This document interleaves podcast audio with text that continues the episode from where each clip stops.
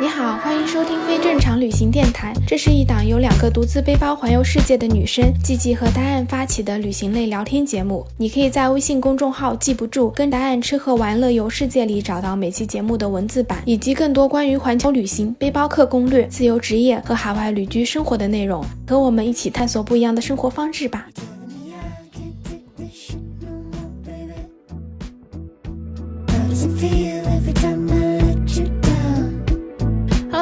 好，我是季季，我是答案。欢迎收听非正常旅行电台，这是一档横跨南北半球的旅行播客，带你用声音环游世界。真的是没有想到，当大家今天听到这期电台的时候，就已经是二零二一年啦。我们这个小破电台居然成功的跨过了动荡的二零二零年。先来给大家问声好吧，新年快乐！新年快乐！真的是二零二零年太不容易了。是啊，终于过去了，感觉挺快的，一眨眼就过去了。我都感觉好像二零二零年没过一样的。什么都没做，然后突然就又新的一年。对对对对，我也有这种感觉。我觉得也有可能是因为二零二零年，可能我们有很长的时间都是在隔离，然后每天都做着很重复的事情，就会觉得啊，好像过得特别特别的快。对，所以我们这一期就来聊一聊，就是这过去的一年都发生了哪些事情，然后我们俩到底经历了哪些就是特别惨，或者说特别特别开心的时刻。然后二零二零年这一年对于我们两个人来说，到底意味着什么？嗯，我们先来聊聊我们设想中的二零二零跟实际的二零二零有什么不一样的吧。这是，你想象中的二零二零是怎么样的？我这个想象中的二零二零年和我实际过的那简直就是天差地别，完完全全不是一样的。因为我本来就是今年打算三月份的时候，我在加拿大工作的工作签证到期，然后我就从加拿大离开，直接墨西哥开始，然后一路往下面就是去阿根廷。然后就一路玩下去，大概可能玩个三四个月、四五个月这样子。然后等到八九月份，我就可以回国。回国了，我又可以在国内玩几个月。然后等到冬天的时候呢，我就可以去东南亚，因为那边比较暖和。嗯，就我真的也算是计划了很久，然后也为此就是做了挺多准备的啊。主要准备就是攒钱。然后。然后，然后就很期待说，哎呀，我三月份就可以出去旅行了。结果大家都知道了，三月底就开始全球疫情大爆发，然后我就哪里都没有去成。我想象中，我这个时候我应该在什么东南亚哪个海岛上度假呢？结果我现在就坐在寒冷的加拿大小镇，我们现在每天都零下四五度，超级冷。我跟你是反的，因为我不是等于是二零一九年中开始是环游拉美嘛，对。然后其实我。我本来想象中的二零二零是我要结束我的环球旅行，然后我要回到中国，回到上海，开始回归我的正常生活。呃，我的原计划就是说，在三月二十多号的时候，我要去看一下伊瓜苏大瀑布。因为其实我在阿根廷就是玩了一圈，去了很多很多的地方，但是想把这个最重要的伊瓜苏瀑布，我是留在了最后，因为我想反正我有时间不急。嗯看完大瀑布以后呢，然后呃，再回到门多萨去参与当时。的那个葡萄酒丰收，因为他们是在三月份，对。然后之前我工作的酒庄也邀请我一起过去，我还觉得他会是特别特别好的一个体验，会特别有意思。因为我一直很想参与葡萄酒丰收这种活动，然后一直没有参与过，特别的期待。对，然后我会打算从就是阿根廷慢慢的从这边回国，但是因为阿根廷的飞机就是以前就很贵，所以我就打算从智利再一点点往上玩，玩到秘鲁，然后大概四月五月就回国。哦，结果我的环球旅行开始不。了你的环球旅行结束不了，是的。结果一瓜苏大瀑布我到现在都没去，所以之前就是隔离的时候，我一直在想，哎呀，我我现在还不能回国，因为我还没有去伊瓦苏大瀑布，下次再回来不知道到什么时候了。我觉得你选那个伊瓜苏大瀑布作为最后一个点，其实还是挺有意义的。那个王家卫电影里面那个张国荣和那个梁朝伟就是去伊瓜苏大瀑布那里，他们也是公路旅行，然后看到那个瀑布，然后他们就回到香港这样子，正好跟你的安排是一样的。是的。结果你到现在也没有去看。我不去的话我就不甘心，我一定要看完才能走。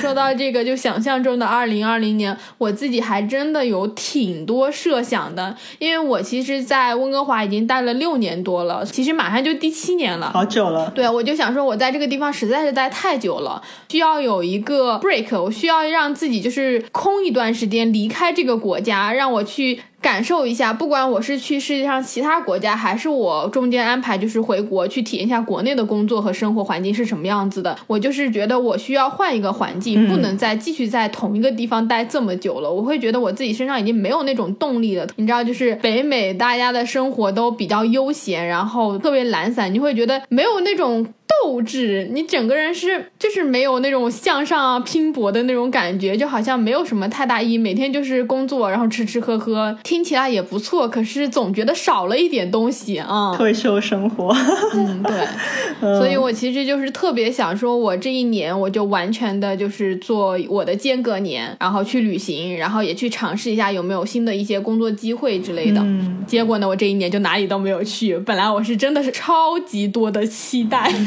其实我以前就很向往这种数字游民的生活，就是我以前的旅程中也认识到很多人，就是环游世界，环游了好几年的。我是很爱玩，我很爱旅行。以前工作间隙什么，一旦有一个小长假什么，就会出国旅行。但是我从来没有想过我会旅行那么长时间的，因为我总是想着我要出来旅行一段时间，然后我要回到上海，我还是要找一份很好的工作，因为我可能就是从小生活长大都是在一个按部就班的一个生活一个环境，就觉得要好好读书。上最好的大学，要去最好的那种大公司，然后找很好的工作。对，于是我是有一部分就是很喜欢自由的那一方面，但是另外一部分我还是有一些些保守的，就是我觉得我不会这么一直浪下去，我总归要回归的。对，我其实挺能理解你说的这个。我觉得其实像我们这种比较就是中国教育背景下长大的人，都是会有这种观念的。即使像我就是比较坚定的，我觉得我要花好几年的时间去旅行。我在这之前都是你看，我前面也讲的是，我其实都是有存钱的，然后包括我一直都有在积攒工作经验，就是做了很多的 backup。我就希望说我在旅行的时候不会说我完全不能挣钱，或者说我旅行完了之后我没有办法回到原来的生活，就还是做了很多准备，不是像那种西方的那种背包客，他们真的是不顾一切，反正就是我先去了再说。嗯，但是像我们两个的可能都是会先想好，想好不同的退路。对对对对对，也不能叫退。路就是不同的方案，就是觉得自己生活一定要有个保障，这样子。是的，是的，是的，我是没有办法完全说一点保障都没有去旅行的，所以其实也工作了三年多，然后我才决定说啊，我觉得差不多时候了，我要开始我的环球旅行了。对，我选的这个时间点就是我觉得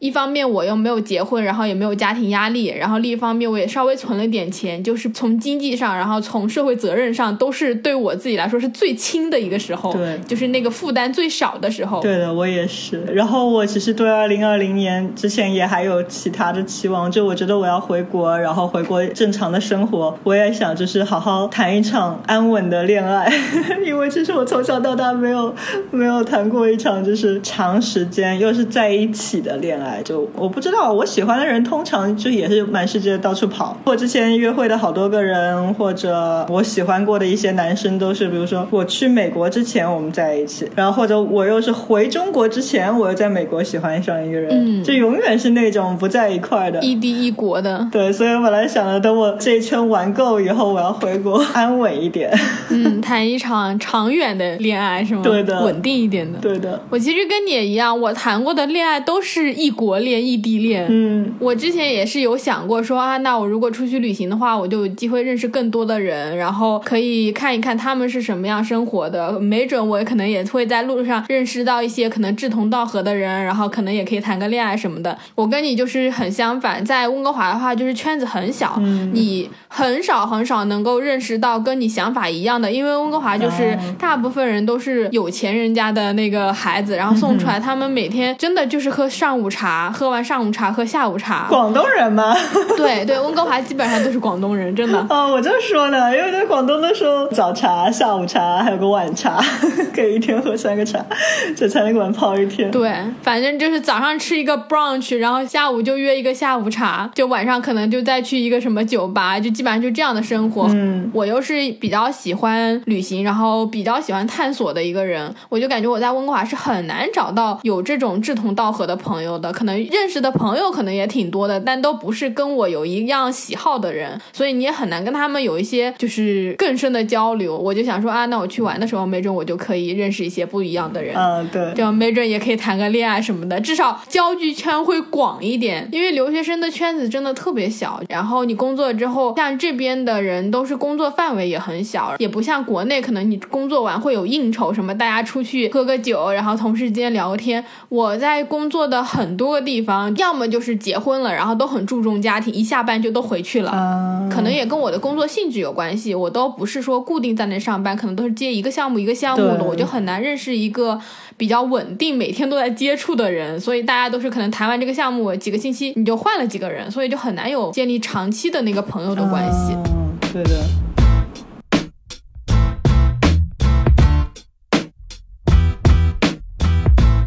我们来讲一讲我们实际中的二零二零年都干了些什么事情吧。嗯，好，实际的二零二零，其实，嗯，想想还是蛮惨的。虽然其实我我们两个都还算幸运了，没有经历太大的波折。其实说我吧，就是实际的二零二零，我不能回国，不能继续旅行，然后还是没有去成伊瓜苏。然后我就是很意外的在那个阿根廷潘帕斯大草原待了好几个月。嗯，对，每天骑马放牛，然后跟很多动物相处。因为我本来是想的，就是去待个两个星期，结果一直延长，一直延长，一直延长。然后这个全国隔离期的话，就是你也不能上路，然后公共交通都没有，所以一下就待了好几个月。对，我们刚开始录播客的时候，你也讲过，你在那个草原上大冬天还得劈柴。对的，是的。然后有时候还下雨。因为那个时候在草原那边整天下雨，冬天的时候风又大，然后又冷，然后还要出去去把那个木柴搬回来，然后有时候火灭了还要烧半天。天哪，这也太难熬了。对的，我觉得这实际跟那个想象中的最大的不一样，就是我从来没有想过我会在阿根廷待这么久，这么久，真的。我我以前不是说，就是我刚到布宜诺斯艾利斯的时候，我觉得啊，这个地方好美啊，好喜欢啊，我要是能。多待一点时间就好了，然后后来就一直到整个二零二零结束了，我还在这里，而且我还会再多待几个月。你现在觉得阿根廷怎么样？有待腻吗？没有，看出来了，你现在已经是阿根廷最美好的时间。我不想走了。你刚刚说到你在那个大草原上看很多动物，其实我的二零二零年就是基本上都在跟动物接触。说着要扩大交际圈的人，我一共就认识了十个人，才十个。我刚刚还非常认真的数。了一下，就十个人，然后其中有两个是两岁的孩子。天哪，我真的认识的猫猫狗狗都比你多，不想刺激你。其实我在那个大草原上的时候，也没有任何人给我认识。我现在就是差不多一样的状况。我在今年的前半年，大概八九月份之前，我都只认识一个人，就除了我朋友之外，还认识我朋友的朋友，还有他的两个儿子。但是那之前我们就认识，所以也不算是我新认识的人，所以我就认识了一个人。后来是因为感觉要在这里常住了，然后有认识几个我朋友的其他朋友，然后我们吃过几次饭，也就差不多这样。因为加拿大又进入了新的隔离期，我们本来还约了圣诞节去什么小木屋住，然后一起玩、一起聚餐的。结果现在我们的隔离期已经延长到一月中旬了。就我在这里认识的野生动物的品种都比我认识的人多。你都认识了什么野生动物？我跟你说，我在这里每天的生活就是去看鸟。我真的这一辈子。都没有想过我会去看鸟这件事情。我我印象中的看鸟就是那种北京老大爷，然后提着那个笼子，然后在那遛鸟的那种。然后我就认识了各种什么鹌鹑、喜鹊，然后会唱歌的麻雀，它叫 song sparrow，就是真的是唱歌的麻雀。然后还有红翅膀的鸟。还有各种鸭子，就是你在野外有很多很多什么鸳鸯，然后这边有一个叫 American Coot 的头是白色的，然后还认识了各种鹿，反正就是我在这一年认识的野生动物比我前面十几年加起来的野生动物都多。基本上我这实际上的二零二零年就是都在山里度过了，完全跟我要去看世界的想法是不一样的。你认识了动物世界。也算是环游世界了，加入到了动物世界里。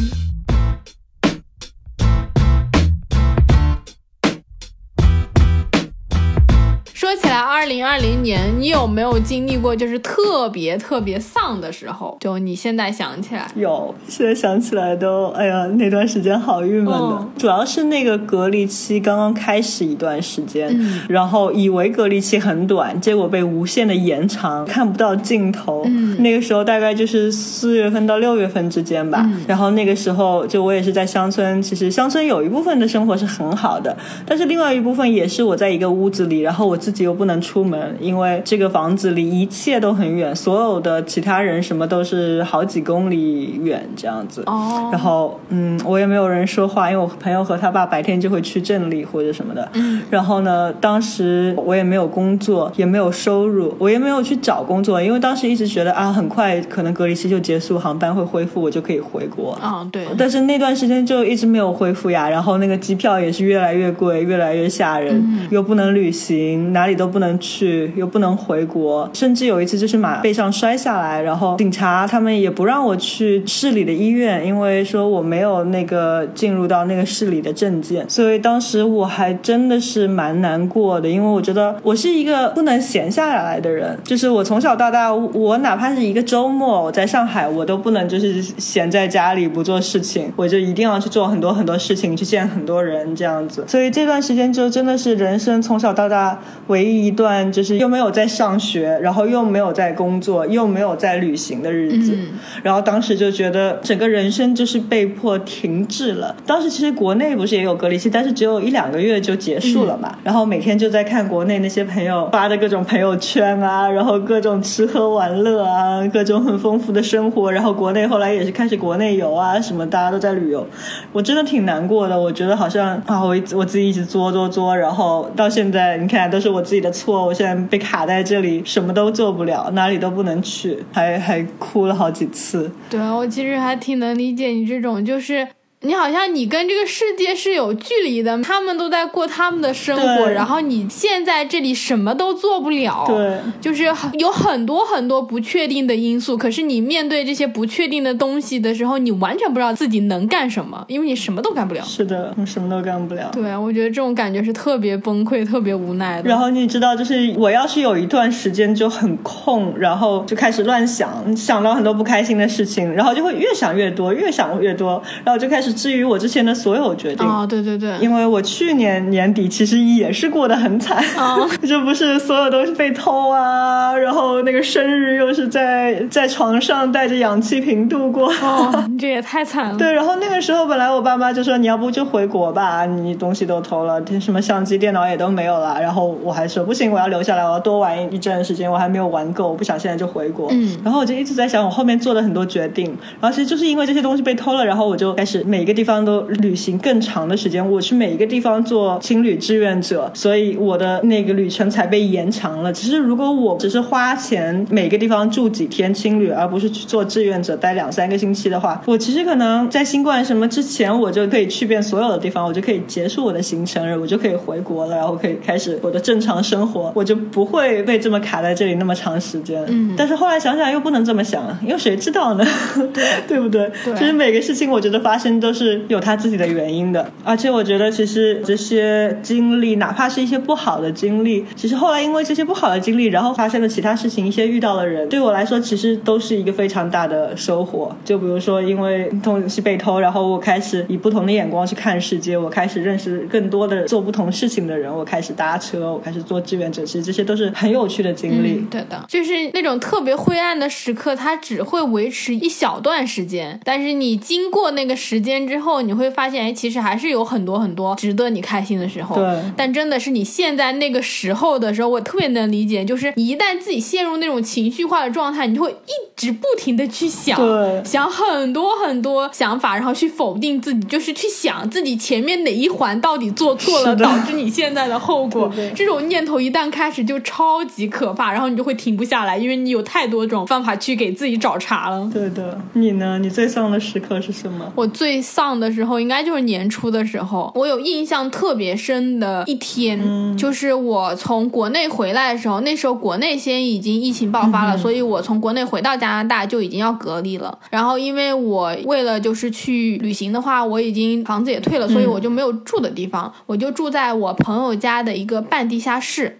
然后温哥华的二月份是长期的雨季，就是一天不下雨都没有，而且那个雨是很大很大的那种雨，而且因为这边纬度很高嘛，所以就等于你每天可能九十点天才有一点点亮，因为下雨又天特别阴嘛，然后下午可能三点钟天就已经黑了，你几乎是没有白天的。哦，那真的好郁闷啊。对，然后我住的又是半地下室，那个窗户就只有一半是在地上的，你只能透光进来。即使你开了室内的灯，但是你没有感受到那种阳光，你心情真的是很容易郁闷。你有没有看过那个有一部韩国的电影获了很多奖的，叫《寄生虫》？哦，有看过。就是有一家人，不就是一开始是生活在那个地下室，然后就一个很小的窗在地表以上，对的。然后下大雨，那个水都会灌进来，把家里淹。我听你。描述怎么，就像那个感觉。我住的朋友家倒是没有这么惨，就是他的房子还是很。新的，但是那个窗户就跟寄生虫里面差不多，就是半地下的，然后还没有他们家的窗户那么大啊！天哪！如果你每天都去上班，你就觉得还 OK，你每天有事情干。可是我那个时候是处在隔离期，我哪里都去不了，我每天就只能在在家里。我那几天就是每天都在家里睡觉，然后你在那个房间里面，只要不开灯，你窗户稍微一关，你就觉得你跟晚上是没有任何差别的。所以我那天就是一直在睡觉，醒来之后就吃点东西，然后又。继续睡觉，所以就是一个人不能说话，然后又处在一个很封闭的环境里。我那个时候有一天早上醒来，我就觉得我的天呐，我就觉得人生特别没有意义。我是真的特别强烈的感觉到我人生一点意义都没有，就是情绪低落到我不知道我今天要干嘛。就是我跟你其实很像，我也是那种闲不下来的人，我每天都要找很多很多事情来干。就像我们讲的，我们俩都是会先做好一些计划，都是会啊知道我们之后要干嘛。那在那个时候，就是我又不能出去旅行，然后我什么都没干，这些都是不在我自己的预料之中的。然后我就觉得啊，天哪，我不知道我要干嘛，我又不想跟我爸妈讲说，哎呀，我在这里没事干，因为他们其实也帮不了你什么。你跟你朋友讲，大家也其实很难去体会你的那种心情，他们可能只。会让你回国。对。就让你回来吧。对，就是那种环境，然后你自己的心情，然后整个周围这个世界发生了各种东西，然后那一阵还因为就是疫情，还有各种很惨的那种疫情的一些病例，然后我都不敢看新闻，没有发生在我自己的身上，我自己都会觉得我好沉重啊！你知道我疫情一开始，我是一个新闻我都不敢看的，因为我觉得我自己的心情已经很不好了，我再看这些东西我就会崩溃。对，我就是明确的感觉到我要崩溃了。我花了好几天。就一直在看新闻，然后我觉得我不能再这样子下去，真的是。对，因为尤其疫情一开始的时候，就是每天就是所有的新闻啊、广播啊都在说这个事情，不管用什么语言的，不管在世界哪里。然后国内很多新闻，我看到还蛮难过的，然后一边看就一边哭。嗯，对我那一阵也是，就是随便看点什么东西我都会哭，就可能也不是为人家哭，就是觉得自己心里很难受，然后那个情绪就很需要释放，我都不敢跟大家讲话，因为我可能随便说一点话我就。又要哭了，我都不知道我为什么要哭，反正我就是很多眼泪全在那一个月都流光了。嗯，那一段时间真的算是我不只是二零二零年，应该是我人生这么多年以来最黑暗的时光了。我其实是一个非常乐观的人，我从来不会往回看的一个人。我觉得做了什么事情，我认定了，OK，我下了决定，我就再也不会后悔了。不管这个决定可能是好的还是不好的，我都不会再回头看。然后我就是一直往前走，一直往前走，我就是这样子。的一个人，所以那个时间就是那种无力感太强了。但我就想说，每个人都有这种特别丧的时候。连过去了，咱俩不是还是照样在这里开开心心的聊这种丧的时刻？是的。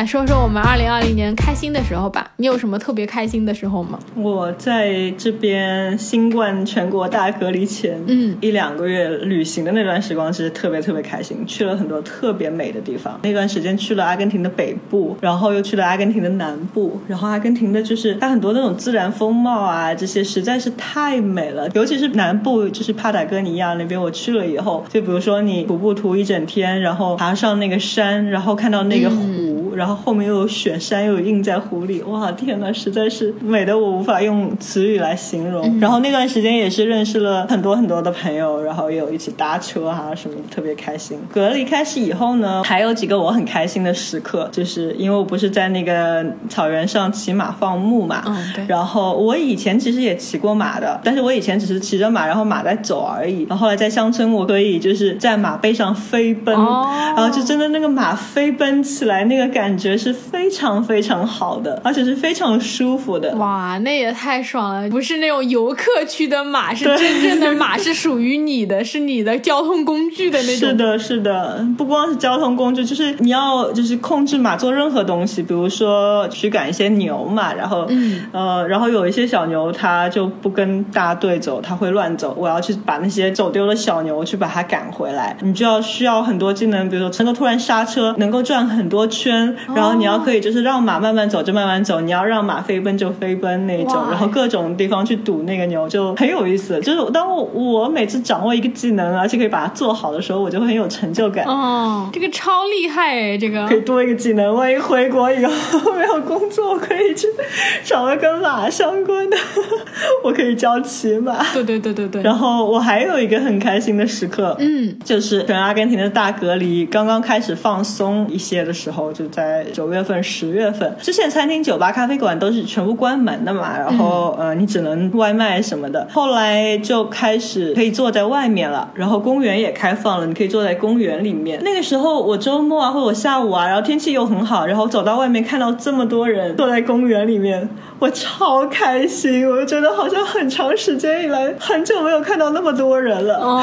就我每次看到那么多人，我都会就是用手机去拍个视频，说啊，好开心啊，好多人，你也太可爱了，就是人来疯一样。现在已经没有这个感觉了，就是刚开始的时候，因为你真的太久没有看到人，太久没有跟人接触了，所以看到人很多，我就很开心。哦，我现在也是很想念人，我每天都见不到人。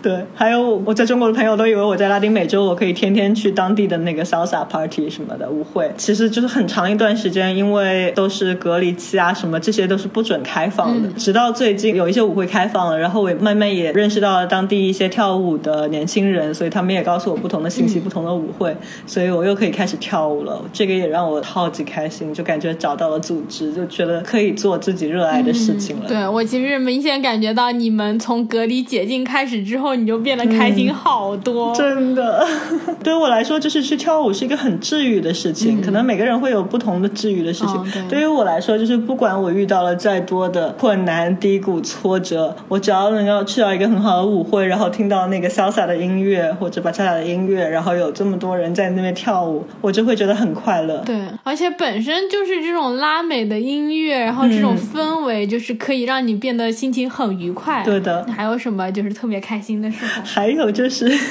我终于开始有收入的时候，我觉得我又有钱了，我可以享受生活了。对对对对对。然后我不用再像之前那么省了，然后我可以就是再住长一点时间了。对。还有就是最近搬进了自己的豪宅，这不是豪宅，这是一个小房间，但是我真的很开心。对，还是需要有自己的那个生活空间。你如果一直都是跟朋友住在一起，因为有时候还是会很麻烦，就不太自由。对对，有时候我就坐在这个我的吊椅里面，然后看着我的房间傻笑，这 个真好笑。但你知道这个我真的超级有认同感，就是我从今年开始，我真的是非常规律的开始运动，然后我最喜欢的就是去。跑步，而且是一个人去湖边。我其实现在也住在我朋友家，虽然他们家比较大一点，我们俩就属于他住楼上，然后我住楼下，这样子还是比较好的，没有太多互相打扰。但是我还是会觉得我很需要我自己一个人，跟别人都没有什么关系，我就是需要我自己一个人待着。所以我现在就是非常非常喜欢一个人去湖边跑步，因为那一个时间就是完完全全是属于我自己的。对，而且就是有时候运动也是可以刺激你的一些神经，让你会觉得。很快乐，很兴奋，多分泌一点多巴胺什么的。对，其前面你说到说开始有收入，其实我这一年就是疫情开始，我才真正觉得说哇，有收入是一件多么重要的事情。以前在工作挣钱的时候，我其实花钱也不是特别省的那种，就是有多少我就花多少，然后可能最多就存一点点。但是我真的是到这一年，我突然就意识到，原来你有钱，然后你会很有安全感，你会知道，哎，我还可以生活，然后我不需要那么大有压力。你做很多事情，如果是有很多压力的时候，不管是时间上的压力还是金钱上的压力，你有压力在做那些事情的时候，那件事情本身就会不开心了，它就会变质，然后你自己也会变得很紧张。是的，我就觉得疫情这一年我就要开始存钱。嗯，对的。说到特别开心的时候，我真的基本都是来自于运动。然后我非常非常印象深刻，就是特别开心的时候，是我今年暑假就开始跟我朋友一起去攀岩。嗯，哦，对，我听你说过好几次，经常去攀岩。对对对，基本上我们每周会去一到两次。然后我们住的这个地方边上开车十分钟就有整个这个省最好的一块岩壁之一，它是一整个的攀岩的公园，就是非常非常大，好多好多其他省的人，包括温哥华那边，他们都会开车四五个小时，然后开到这里来攀岩。哦，所以其实你们攀岩是真正的就是在室外的爬山的这种攀岩。嗯，对，是完全户外的，然后一整片的山壁，然后有非常非常多不同等级的攀岩的路线，你可以去攀。然后可能一开始你从简单一点开始攀，然后等你稍微厉害一点，你就可以攀越来越厉害的，就像你学骑马一样，就是你会很有成就感。对，你可能从一开始先要爬个什么有坡度的那种山，然后等你技能练得越来越厉害，你的那个四肢的越来越有力量的时候，你就可以爬那种很直线上去的，甚至你还可以爬那种 open head，就是呃往外凸的那种岩壁。你爬上去之后，你就会非常非常非常有成就感。听起来好好玩呢，我也好想攀。等你什么时候回国的时候，我们可以去攀，因为国内的话也有很好的岩壁在云南那边。我就打算，如果我这一次回国的话，我就要去云南那边攀岩。嗯，就是攀岩的时候，我有另外一个体会，因为攀岩其实还是蛮危险的。很多人就说攀岩不是岩石上的芭蕾，就是你要很危险，一直踩在各种石缝上，然后你每扣一个扣子，你都要特别小心，因为你整个人的生命都是是系在那些绳子上，所以你在攀岩的时候要格外的谨慎。像我们上去，你学会怎么系绳子之后，每一次绳子你可能都要检查三四遍，然后确定那些扣有没有扣好，你才敢下来。所以就是攀岩的时候，你会变得特别特别的敏锐，你可以感觉到自己有非常非常多的那种情绪。你看，我们平时吃饭的时候，你就也没有什么，你就吃吃，你感受的是那个食物。可是你在攀岩的时候，你会知道啊，我踩到这一步，我突然觉得有点不稳，你不不能确定自己能不能踩上去，或者你往上抓的时候，你知道你是抓得住那块石头，或者你抓不住，或者有一些地方是你要尝试着说放手一搏，然后可能你就一下就上去了。如果你不敢试的话，你可能真的就是爬不上去。有时候会很兴奋，然后有时候也会很恐惧，因为你爬到中间的时候，可能你旁边就已经没有树了，那个山很高，然后就你一个人在那个岩壁上，然后风如果吹过来，你是真的会觉得很可怕。你再往下看，可能都是十几米、二十几米，你。就只有一根绳子拴着你，就是你会觉得特别特别的可怕。可是那个时候我会觉得很开心，就是你突然感觉到自己的那种对生命的感知能力变强了好多，你可以感受到很多你以前是感受不到的东西，就感觉自己好像是一个特别特别有生命力的一个人，就是那种攀岩的感觉会让我觉得嗯很开心，就像是你骑马，或者是像你做了很多你以前一直做不到的那种事情，然后你就觉得啊。对自己有一个认可，然后也觉得说啊，这件事情带给我非常非常多的价值，所以我就是攀岩的时候，真的是我今年最开心的一些时候了。是的，是的。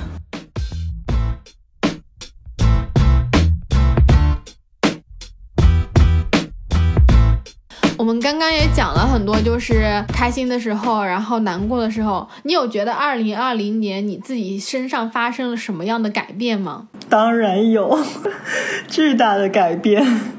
因为二零二零年这是一个不同寻常的一年，然后再加上本来我在这里对我来说也是一个不同寻常的经历。对，那我二零二零年其实我就是从一名游客，然后变成了阿根廷乡村牧羊女，然后再变到现在的数字游民。哦，就是对我来说是一个很大的一个身份上的转变。对，其实像我现在的生活状态，我就是完全是住在这边的，我不再是一个游客的这样子一个身份了。了，然后我很多的想法也产生了改变，对很多事情就没有再那么固执。然后很多时候我学会了就是更好的去接受一些现实，就因为世界上现在有太多不可控的东西了，对，所以很多事情可能真的发生了，我们就得接受它。就我现在能够想通更多的事情，然后我可以让自己变得更灵活。就是你只能去改变你能改变的，然后去接受那些不能改变的东西。对，去把握能掌控的事情。对，然后我觉得也很重要的，我学会的就是悲伤的时候肯定还是要宣泄的，不然这些消极的情绪留在你心里也不是很好的。但是我们也不能一直悲伤下去。嗯，我经历了一段就是这么丧的一段时间，就在这个隔离期，但后来我也是能够自己调节过来，然后去找很多的事情去做，去学更多的东西，治好了我的懒癌，然后去真正开始写公众号，然后和你一起做播客。对，这个也是对我来说是一个很大的一个促进。这一年我也因为有了很多的时间静下心来去想，对自己有了更好的了解。因为我以前一直都是闲不下来的，你让我静静心心想一个什么事情是不可能的。你说真的，你要是今年没有遇到这些事情，你可能真的不会说强迫你自己去想想你自己平时都在想什么，或者说像你一样静下心来就是做一些事情。有时候是你自己人去争取的，有时候是那些机遇或者你的周围那些情况促使你去产生这些行为，其实都是很好的一些经历。嗯，就是我们俩现在可能都心态都挺好的，然后经历过那些特别长段可能比较灰暗的时间之后，我其实自己有一个很大。的感触就是，你经历过那一段时间之后，然后你又走出来之后，你就会觉得你对自己更有信心了。你在哪里都能存活。对对对，我自己的感觉是，如果我再次遇到这种特别难过、特别黑暗的时候，我就会去想说，我在那之前经历了那么那么惨、那么那么难过的一段时间，我还是走出来了。我有了之前那个。难过，然后走出来的经历，我好像对我自己就更有信心。我知道有很多东西我是能够应付的，我是能够扛过去的。不管我以什么样的办法，我最后还是能走出来的。对的。其实你说到就是物质啊那些欲望，我跟你真的很像。对啊，我真的是这一年感觉自己对物质的欲望降低了很多很多。我现在买东西就是想说，我到底要不要用这个东西？如果我觉得我不用，我就再也不买这个东西了。我甚至就想说，我从明年开始再去精简我要用什么东西，把我那些所有不需要的东西我都扔掉。因为我发现好像你少一点物质的欲望，你就会活得很轻松。对，就比如说穿衣服什么的，以前的时候就真。真的每天都要纠结，说我今天要穿这个，然后那个衣服搭那个是不是很好看，然后就花很多时间。现在就每天也很轻松，也不需要想穿什么，买一件新的衣服，你就会很开心，因为你不是每天都在买衣服。对的，真的。真的，我也是。我以前是很爱买东西的人，虽然我不会买什么名牌啊、贵啊，但是经常出去逛一下，哎，看到这个很好，哎，我并没有想着要买东西，然后我去一下超市或者在网上逛一逛啊，在干嘛，我我就会买很多的东西。对的，对的。然后其实很多时候可能买回家，然后在家里收到了包裹，我就把它塞在一边了。对，你就会去认真的想一想，这个东西是不是真的实用？对，而且你买到一件自己喜欢的东西，它带给你的那种愉悦感要比以前长很多。对的，以前的时候真的是没什么。就很短暂，就买的那时候或者拆包裹的那时候开心一下，过了一会儿就没了。是的，对我现在就是觉得很多东西都会让我很开心，而且就是除了物质这些东西，有非常非常多其他的事情可以让我变得很开心。就像我这一年开始，我就会经常画画，然后也会去弹尤克里里，就是这些也不需要费什么钱，可是它会让我非常非常的开心。其实我自己还觉得有一个挺大的，不算是改变吧，就是。二零二零年这一年可能快过完了，然后我再回头去看的话，我在一开始想要去环球旅行的时候，是因为我有太多问题。我找不到答案，然后我又觉得我在温哥华的生活实在是太一成不变了，所以我才想说我要通过旅行，这个可能会给我带来更多新鲜的观念，更多的刺激，所以我就能想清楚很多事情。比如说我到底要做什么样的工作，不是说短期的，因为我已经尝试了非常非常多的工作，我一直以来都做自由职业，所以我可能一年要做十几种不同的工种，然后我就是会产生疑问，就是什么是真的适合我的，哪一个东西是我。真的是值得花长时间去投入的，因为我觉得我已经到了一个需要在一个领域上很认真的去耕耘的一个年纪，不是说我刚刚开始有很多试错的时间，然后什么都可以干。我觉得我已经是要去想一想，我到底要做什么。可能那件事情我是要做三年、五年，甚至更长时间的，但是我就是想不好。还有另外一个就是我在加拿大待了很久，我没有体会过任何国内的生活，我其实不太知道我以后要不要继续留在加拿大，因为这里的生活你说好吗？也还可以，但是你说你要特别特别热爱吗？好像又欠缺了一点东西。我自己也不知道这个东西是什么。用这一年，如果去环球旅行的时间想一想，我以后要在哪里定居，或者去看看世界上其他国家别人是怎么生活的，没准我就会有一些启发。嗯，然后我就是带着这些想法，想要开始我的旅行。嗯，但是其实我在这一年时间里，我自己也是想了很多时间，因为有太多自己独处的时间，然后太多自己可以思考的时间，我就发现很多问题，你。静下心来去考虑，然后认真的去想一想，就是多关注一下你自己，你还是能够想清楚。你不需要真的通过旅行这种外界的刺激。我在这一段时间内，我其实把我刚刚讲的这些问题，大部分的时候都想清楚了，而且也比较坚定，说我以后要过什么样的生活。这一点我自己还是挺开心，也挺意外的。嗯你想听一个真相吗？就是我其实旅行，我也是想去寻找一些答案，去想清楚一些事情，但。但是当然，每个旅行者都是有不同的风格了。我去旅行的时候，我就真的是每天从早到晚都在玩，就是一大早起来看日出啊，然后去不同的地方啊，然后晚上又认识人啊，然后又跟新认识的一一堆朋友一起去出去啊。所以我真的是我旅行了那么长时间，但是我发现我还是没有时间去静静的自己静下来去想一些事情。当然，不同的旅行方式不同，比如说你真的是你旅行，你去到一个山里，你去到湖边，然后你去做冥想，去一段时间，那你是真。真的可以去想很多事情的，但是像对我这种静不下来的人来说，旅行嗯可能会让我打开更多的眼界，认识更多的人，但是我没有办法静下来好好想事情，所以真的是这段就是很漫长的那个全国隔离期，才逼着我开始去思考一些问题，去想一些事情。哎呀，所以我现在也觉得二零二零年也挺好的，真的挺好的。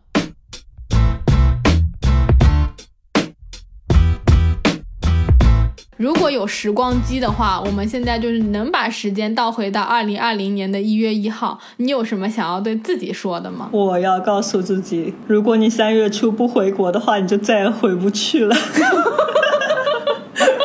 你会在这里至少待上一整年。真的，我觉得就是如果我能知道这个事情的话，我可以做很多事情。嗯，比如说我要回国，我可以在三月初之前就回国。嗯，然后我要不回国，我就知道一整年在这里，我可以去计划很多事情。比如说，我可以更好的利用新冠隔离的这一段这么大半年的时间。嗯，你知道吗？比如说，可以去注册一个大学的课程啊，或者去更系统的去学一些东西。我最近还开始矫正牙齿嘛，其实这个事情我想了很久，我想了几年，我要矫正牙齿，然后。拉美又特别便宜，但是因为之前就是一直觉得我很快要回国，很很快要回国，我我不可能在这边矫正牙齿，所以如果就是早早知道我会待那么久的话，我就应该三月份早早就去矫正牙齿，然后这么长的时间，我就应该就已经差不多矫正完了，嗯，不会到现在才开始矫正，然后医生跟我说要要一年半，我应该不会在这里待一年半。现在再也不要说这种话了，已经没有办法计划了。哦天哪，真的，你不要吓我。经过了二零二零年，我就觉得什么计划都赶不上变化。不能说什么一年以后我要干嘛干嘛，也不能随便许愿。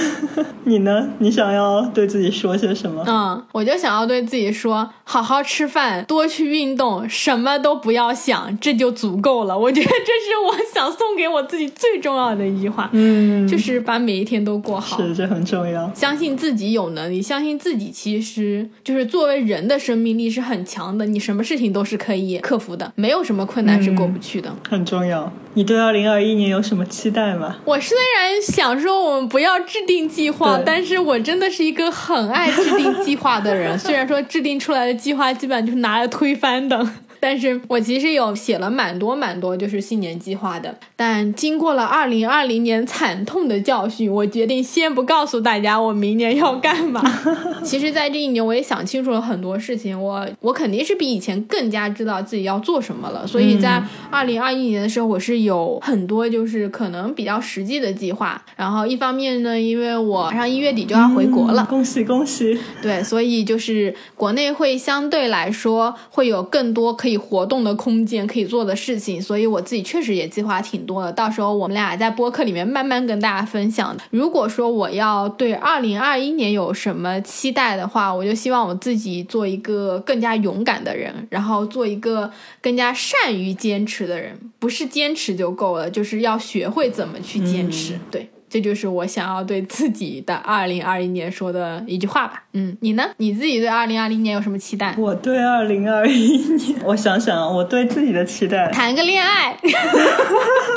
我先说说我对世界的期待。我希望新冠可以早点结束，然后大家的生活都可以回归正常，就是回归到新冠以前，就是想去哪儿去哪儿，想干嘛干嘛。对，我也希望在二零二一年，热爱旅行的人可以像原来一样，可以全世界到处去旅行。对我自己来说的话，其实我不敢有什么具体的期待，因为真的不知道事情会怎么样，我也不知道什么时候回国。但是我打算在这里可能会再多待几个月吧。然后，如果在这个数字游民这一块我会有更好的发展的话，那我可以获得一些自由，然后可以去到世界任何一个地方去一边工作一边旅行，肯定可以的。我也希望自己能过得更充实，可以继续的去学一些新的东西。你可以做到的。嗯，谢谢，谢谢。Yeah.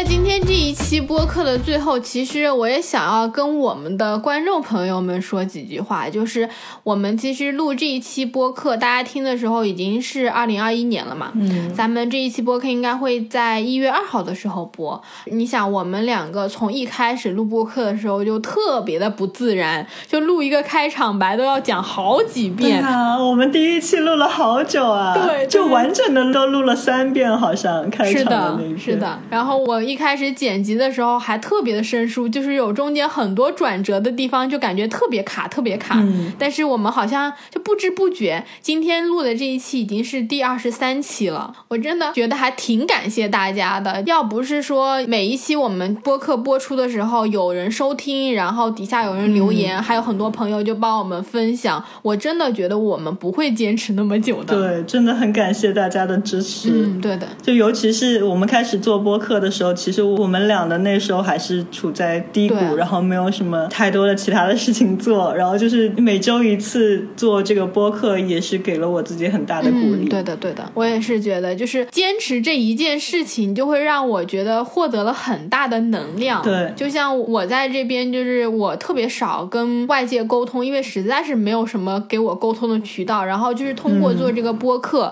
就好像给我打开了一个窗口，我每天就会知道我说的这些东西。不管有没有价值，至少有人是在听的，然后这个东西就会给我非常非常大的一个动力。对的，也是想要在这期节目的最后就谢谢大家，谢谢大家这半年以来陪伴我们，然后也见证了我们两个很多的成长，在播客的录制上，然后也在我们自己人生的道路上。就希望大家在二零二一年的时候都会过得特别的开心，然后咱们二零二一年的话还要继续旅行。那我们在这里祝大家新年快乐，万事如意，心想事成。新年快乐，天天开心，笑口常开，越吃越瘦。然后记得二零二一年还要继续收听我们的播客。嗯，对的，对的，对的，这是最重要的。还有关注我们的公众号。好的，那咱们就下期再见喽，拜拜。下期见，拜拜。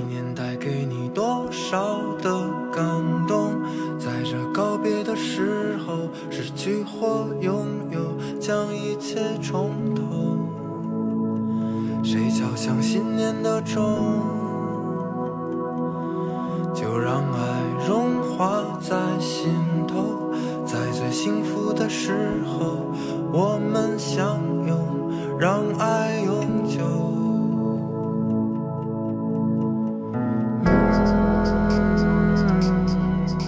当这钟声响起